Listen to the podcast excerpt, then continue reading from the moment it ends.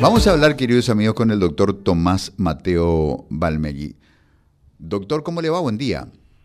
Buen día, Kike. ¿Cómo estás? Un saludo para vos, a tu gran audiencia eh, de primero de marzo. Muchísimas gracias. Doctor Tomás Mateo Balmegui, eh, tropecé así muy de paso con la velocidad de consumo que tenemos de la noticia en los tiempos de las plataformas tipo Twitter con una noticia que decía que hay una especie de consenso entre las grandes compañías farmacéuticas que tienen que hacer planes a largo plazo de que el COVID seguirá siendo una prioridad para ellos al menos hasta el 2024, es decir, eh, Pfizer, Moderna, todas estas empresas de alta competitividad y de alto perfil que se convirtieron en, eh, industrias centrales en el tiempo de la pandemia, dicen, bueno, entre nuestras prioridades de producción, investigación y trabajo, el COVID y nuestros productos COVID van a seguir siendo prioridad hasta el dos, al menos hasta el 2024 caminando más o menos de la mano, doctor Mateo Almegui, con la idea de que el COVID no va a desaparecer. El COVID vino para quedarse, pero lo que va a pasar es que cuando el mundo adquiera un grado de inmunidad muy alto, el patógeno se va a atenuar y va a terminar siendo, como decía este Bolsonaro en su ignorancia al comienzo del problema, un resfriadito. Es así mismo, que eh, el COVID, el coronavirus, el coronavirus es un virus que existe, fue descubierto ya en 1930. Eh, tenemos nosotros cinco tipos de coronavirus habituales. Eh, tenemos brotes epidémicos nosotros siempre en épocas primaverales e invernales. Ahora se le agregan del 2002 y 2013, se le agrega el SARS-1 y el MERS. Y ahora en el 2019 el SARS-2.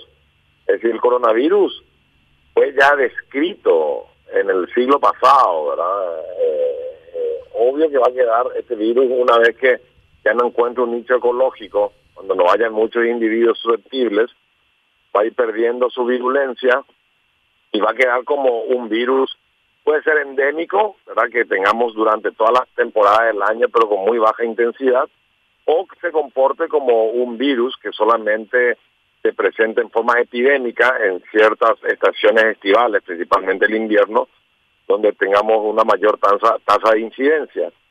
Pero esta vacuna muy probablemente, eh, en primer lugar, tenemos que salir de la pandemia. Y para salir de la pandemia necesitamos esa inmunidad comunitaria planetaria del 80-85% para bajar el rango de pandemia a riesgo infectológico y luego de alto riesgo a bajo riesgo infectológico y luego ya a endemia o eh, eh, brotes epidémicos anuales.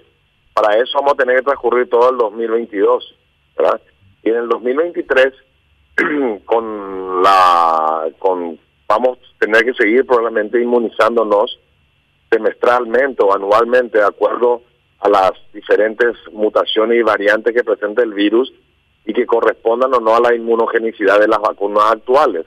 Las vacunas van a ir variando de acuerdo a las variaciones eh, eh, antigénicas que presenta el virus, como es la vacuna de la influenza. Doctor Mateo Almeida, si tomamos la cronología del, de esta variante del, del coronavirus, estamos llegando al segundo año de la detección de su aparición y en dos años ha eh, demostrado tener una capacidad de evolución y adaptación que se expresa en, en una mayor capacidad de dispersión y de contagio. Es decir, eh, es una especie de inteligencia, no sé si llamarle 2.0, porque si uno observa la, la, evolución de las especies, hay especies que tardaron miles de años de, eh, de ser este, plantas de hojas simples a ser plantas de hojas dentadas para protegerse de, de este no sé qué tipo de amenazas, ¿verdad? O los propios seres humanos que seguimos teniendo uñas y dientes y a pesar de que ya somos carnívoros, nuestra dentadura no cambió, por ejemplo, ¿verdad? Somos de las especies que más lentamente evolucionan. Sin embargo, el, coronavirus en dos años se, se adaptó para seguir avanzando. Es una especie viva que quiere vivir, que de algo tiene que comer y se adapta para seguir avanzando a una velocidad que asombra y asusta. Tú sabes que está dentro de las delineaciones naturales de los virus del tipo ARN. Este es un virus ARN. Eh, ARN es, vamos a decir, la clasificación genérica eh, molecular que se le da a los virus. Pueden ser ARN o ADN. Los virus ARN eh, son virus que en su afán de seguir subsistiendo se van, se multiplican y son virus imperfectos. ¿Qué significa? Al multiplicarse eh, se equivocan. Es, es como los seres humanos, nosotros nos multiplicamos también, ¿verdad? Eh, cada día nacen niños y hay mujeres gravídicas, con la diferencia que nuestro cuerpo es tan perfecto que eh, son escasas las mutaciones y las cromosomopatías o las alteraciones genéticas que aparecen en el ser humano, ¿verdad? Hay pocos pocos individuos que nacen con algún tipo de alteración morfológica o funcional. El virus es algo tan sencillo, tan simple, está constituido por unas unas unas cadenas de proteínas que nosotros llamamos aminoácidos, constituyen la, la, el, la unidad elemental del virus, que es el genoma, que al, al, al multiplicarse, algunas de esas multiplicaciones eh, se equivocan y por una presión selectiva aparecen nuevas variantes. desde la primera eh, cepa que, eh, que aparece en noviembre, diciembre del 2019 en la ciudad de Wuhan y sus ciudades aledañas, que eran más de 11, tuvimos más de 200, 300, 500 mutaciones ya del virus. Lo que pasa que de todas esas mutaciones y de todas esas variantes diferentes que salieron, solamente tuvieron impacto la muy pocas, la alfa, la beta, la gamma, la delta, el omicron, la, la mu, ¿verdad? que fue la que salió en Colombia. Eh, ¿Por qué? ¿Por qué tienen? ¿Por qué tienen? Eh, ¿Por qué estas, estas resaltan entre las más de 100, 200, 300 mutaciones que, que tuvo el virus y diferentes variantes? Porque la, la que salió sustituyó a la previa. ¿eh? La, delta sustituyó a la gamma, la, la omicron se tiene preocupación que sustituya a la delta, la beta sustituyó a la alfa, ¿verdad? Y así sucesivamente. Entonces, eh, son pocas las variantes que realmente fueron preocupantes eh, y ninguna tuvo todavía alto impacto, ¿verdad? Porque no tuvimos una, por más que ya hay más de 5 millones y medio de muertos en el mundo entero por, por la pandemia, ninguna tuvo un alto impacto, vamos a decir, desde el punto de vista virológico, pero eh, eh, es natural lo que estamos viendo nosotros en la evolución de este virus, que vaya variando, porque son estructuras moleculares muy sencillas. Es, es muy difícil eh, hablar de la evolución o del, del hombre en su conjunto en relación a la evolución de un microorganismo de tan microscópico y tan sencillo que obviamente como su familia y su género lo caracteriza, es un virus ARN, presenta variaciones. Lo mismo pasa con la influenza, con la diferencia que la influenza no es un virus tan imperfecto. El virus, por ejemplo, del HIV también presentan eh, cambios mutagénicos o variaciones eh, en, su replicación viral. Por eso hoy en día todavía no pudimos obtener una vacuna que prevenga la infección contra el virus de la inmunodeficiencia humana. Este, con, gracias a Dios tuvimos la posibilidad, en base a, estudios de muchas décadas previas, en base al ébola, en base al, HIV, en base a otros virus que fueron apareciendo en otros sitios, en otros continentes, nosotros ya teníamos las plataformas preparadas para que finalmente se apliquen a este virus y sean adecuadas desde el punto de vista inmunogénico, es decir, que una vez que te apliques la vacuna, ya tengas un tipo de protección inmediata, llamada mediada por anticuerpos, y guardada o tardía o de memoria, que son, es la inmunidad celular que no es cuantificable.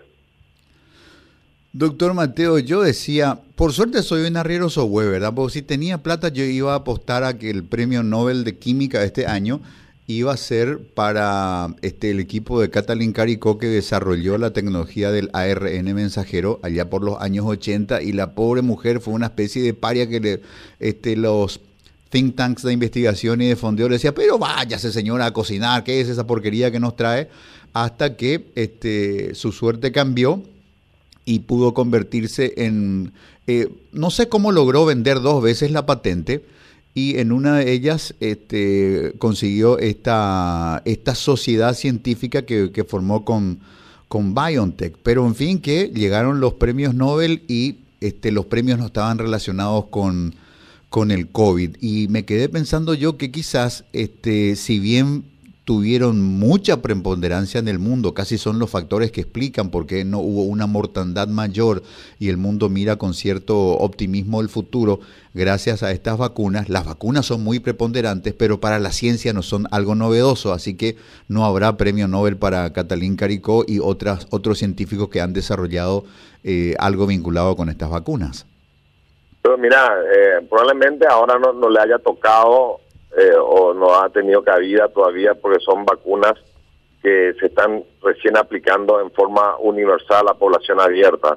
Pero te puedo asegurar que más tarde que más temprano, el fin de, la, de las diferentes vacunas que aparezcan, que vayan a, van a ir apareciendo, se van a ir transformando en vacunas de tipo eh, ARN, de acuerdo a la, al virus que vos quieras proteger. Por ejemplo, si vos querés hacer una vacuna contra el virus del de la varicela, no vas a poder usar el sistema ARN, por el virus de la varicela es un virus ADN, ¿verdad? Eh, pero para aquellas vacunas, como por ejemplo eh, el, dengue, el, la vacuna de la influenza, las vacunas contra el coronavirus eh, o la vacuna contra la fiebre amarilla, muy probablemente van a ser las nuevas plataformas, porque son su producción en escala es mucho más rápido. En cambio, las vacunas que usan otras plataformas, vector viral o virus vivos atenuados o virus inactivados, requieren mucho más tiempo para su producción. Estas puedes, producir mucho mayor cantidad de vacunas para el mundo entero. No te olvides que eh, hoy el mundo necesita eh, de estos biológicos y de esta manera poder poner freno a todas aquellas enfermedades transmisibles que tienen alto impacto en salud pública. Y también, obviamente, los intereses económicos priman, ¿verdad? La vacuna de la fiebre amarilla está orientada para ciertos grupos sociales y ciertos continentes. Eh, la vacuna contra el dengue solamente está más orientada hacia continentes más pobres. Son vacunas de muy alto costo en su producción actualmente, pero van a ser modificadas probablemente. Entonces, obviamente, eh, la, la inversión que se hace en investigación y luego en la producción muchas veces no equipara eh, económicamente la venta de los mismos porque están más orientadas a continentes, países o individuos con eh, poco eh, poco caudal económico. Entonces, obviamente esto es también tiene un juego económico, hay que saber entender el que se dedica a investigación invierte billones y billones y billones de dólares y que eso puede ser retribuido en el futuro pero el, de mil investigaciones que se hacen al respecto, una puede salir bien y 999 no, ¿verdad? Entonces hay que también ver ese equilibrio. Otra cuestión que se, que se menciona es que un momento de máxima tensión que hubo entre las grandes farmacéuticas y los gobiernos fue esta eh, imposición, en algún caso, de decir, si querés mi vacuna, andate al Congreso y saca una, una ley que este, nos proteja de, eh, de alguna de algún planteamiento, de alguna demanda por, por este daño, daños no previstos. Yo digo, los gobiernos habrán anotado eso a un costado y de aquí a 10, 15 años vamos a tener un desarrollo farmacológico de los gobiernos bajo la gubernamental para no tener que volver a pasar por un momento así. Por supuesto, eh, llegar a esa musculatura no se llega de la noche a la mañana, será una cuestión de grandes gobiernos eh, tipo G7 más Rusia, más o menos, pero de que lo harán, lo harán porque fue un momento muy, muy fuerte donde las farmacéuticas tenían más poder que los gobiernos. Y eso cuando uno mira el gobierno de China o el gobierno de los Estados Unidos, no es poco decir. Mira, te, te, agrego algo más. Con esta nueva con, con esta nueva técnica de producción de vacunas, no solamente esto va a ser aplicado a vacunas, va a ser aplicado a tratamientos, tratamientos eh, biológicos con biológicos específicos. Nosotros hemos pasado de la medicina tradicional a, los tratamientos químicos, por eso se llama quimioterapia. La quimioterapia no solamente es la terapia del cáncer, la quimioterapia es la, terapéutica a través de sustancias químicas. Eh, por ejemplo, la aspirina es una quimioterapia, la novalgina es una quimioterapia. Se ha pasado a la biología molecular, que es eh, justamente medicación, son los anticuerpos monoclonales, y hoy estamos yendo ya a la terapia génica, es decir, modificar el gen que predispone al individuo a tener ciertas patologías crónicas. Significa que el salto que está que estamos viviendo nosotros eh, eh, actualmente en esta etapa contemporánea de la evolución de la especie de los seres humanos eh, va a quedar ya eh, marcada en la historia de la medicina como un hito, ¿verdad?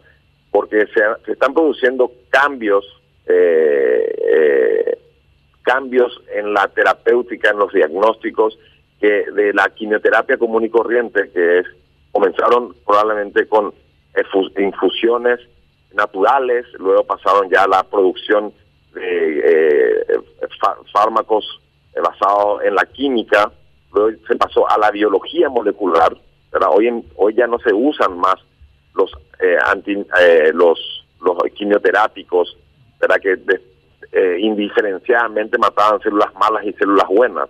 Hoy ya se usa biología molecular y se está orientando todo hacia una biología genética donde se intenta modificar, manipular el genoma humano específicamente dentro del loquis eh, de la proteína o del aminoácido específico que predispone a tener enfermedades como ser las enfermedades autoinmunes, las enfermedades neoplásicas o otros tipos de enfermedades metabólicas.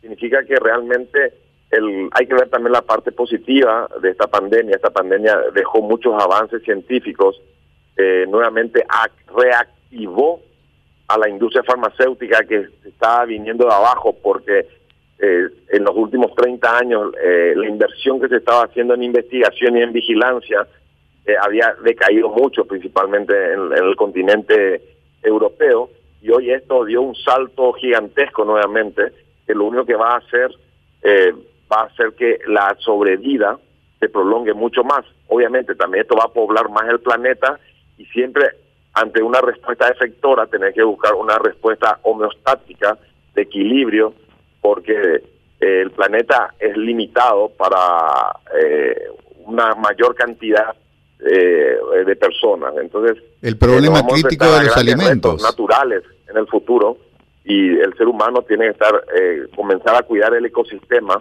para que esto pueda perdurar para muchas más generaciones. Doctor Tomás Mateo, volviendo, haciendo esta una caminata circular y volviendo a nuestro punto de partida, que es el tema del, del COVID y de los recursos de inmunización, eh, digamos que el estadio de, de, medición y de trabajo de monitoreo de, de la medicina en el mundo es tratar de establecer por cuánto tiempo nos protegen las vacunas y si desarrollamos una inmunidad fuerte. Esas son cuestiones que todavía están bajo observación y no podemos tener precisiones de decir, bueno, hay que vacunarse cada seis meses para y deben darse tales factores para que se alcance una inmunidad fuerte. Te explico algo, Quique. A ver. Cuando hablamos de salud pública, eh, los objetivos se ponen en forma general, pero las respuestas de la vacuna son particulares es muy diferente la respuesta de una vacuna en un joven que en un adulto mayor de 60 años. Es muy diferente la respuesta de la vacuna en un individuo sano que en un individuo con comorbilidad. Pero uno puede hacer diferenciaciones muy particulares, porque si no, tus políticas sanitarias van directamente al fracaso. Eh, ¿por, qué, ¿Por qué te digo esto? Porque alguna gente dice, no, pero también los vacunados mueren claro que los vacunados pueden morir. ¿Por qué? Porque ese vacunado que fallece tiene una comorbilidad, ese vacunado que fallece ya es un hombre o una mujer eh, añosa, eh, porque ese, ese, ese vacunado estuvo muy expuesto al virus. Eh, esas son las variables que la gente no, no entiende muy bien y la gente antivacuna, que son antivacuna COVID, porque te puedo asegurar que previamente se vacunaron contra todas las enfermedades transmisibles, pero ahora se le entró el, el, chip que contra el COVID no, ¿verdad? Porque es una vacuna nueva, eh, que, no es una vacuna nueva, es una vacuna nueva específica para el SARS-CoV-2, pero cada vez que el SARS-CoV-2 vaya variando, la vacuna va a ser nueva, pues va a ir variando, como con la vacuna de la influenza todos los años. Todos los años sale una vacuna nueva de la influenza, o el virus de la influenza va variando. Entonces, a lo que quiero llegar es que las políticas sanitarias tienen que estar eh, orientadas al universo, no a lo particular. Entonces, obviamente, sí, estas vacunas vienen para quedarse, estas vacunas van a ser eh, modificadas anualmente y muy probablemente nosotros ah, después de esta pandemia, por la globalización que tiene el universo ahora, el mundo, van a ir apareciendo nuevas pandemias en periodos de tiempo más cortos y vamos a tener que estar, los gobiernos van a tener que estar preparados a invertir más en salud y en investigación y aquellos que no hagan muy probablemente estarán cumpliendo con uno de los principales preceptos de gobernar un país o una sociedad que es ofrecer salud, vida y educación. Doctor Tomás Mateo Almegui, muchísimas gracias por esta masterclass, ojalá de la suma de los esfuerzos de la ciencia más la buena conciencia de la gente, podamos en un plazo razonable salir de la sombra de la pandemia para llegar a una zona intermedia mm, menos incómoda que será la, la, zona de la endemia, pero dependerá mucho de una suma de voluntades, del talento, la capacidad y la tenacidad de la ciencia y la disciplina de la gente. Si hay disciplina social, lo lograremos. Ojalá esto se logre en el menor plazo posible. Doctor, muchísimas gracias. Sí, que para despedirme, solamente dejar un mensaje a la gente que nos está escuchando, que seguro que es mucha, no dejar toda la responsabilidad en las vacunas. Las vacunas son una parte de las medidas sanitarias. Lo único que sabemos que es inviolable ante cualquier variante actual o que se vuelva a presentar es el uso del tapaboca en aquellos lugares donde haya aglomeración de gente no haya ventilación natural y uno no pueda mantener el distanciamiento de dos metros. Las medidas sanitarias son un conjunto de, ellas y las vacunas es una parte de ellas. Hay que evitar la aglomeración, ventilar los espacios y si uno no puede mantener ese distanciamiento de dos metros, use correctamente el tapabocas. Así sí, vamos a tener mucha mayor efectividad en ralentecer y no saturar el sistema sanitario y vamos a tener menos enfermos graves y menos, menos tasa de mortalidad. Te mando unas felicitaciones a vos, para toda tu familia, tus compañeros de trabajo. Aprovecho también para felicitarle a la gente que nos está escuchando, que tengan una noche buena llena de emociones y de, felicidad y un año nuevo que venga con todo para el 2022, que nos activemos otra vez desde el punto de vista laboral, desde el punto de vista social, del punto de vista familiar y principalmente educativo, que este país necesita reforzar la educación.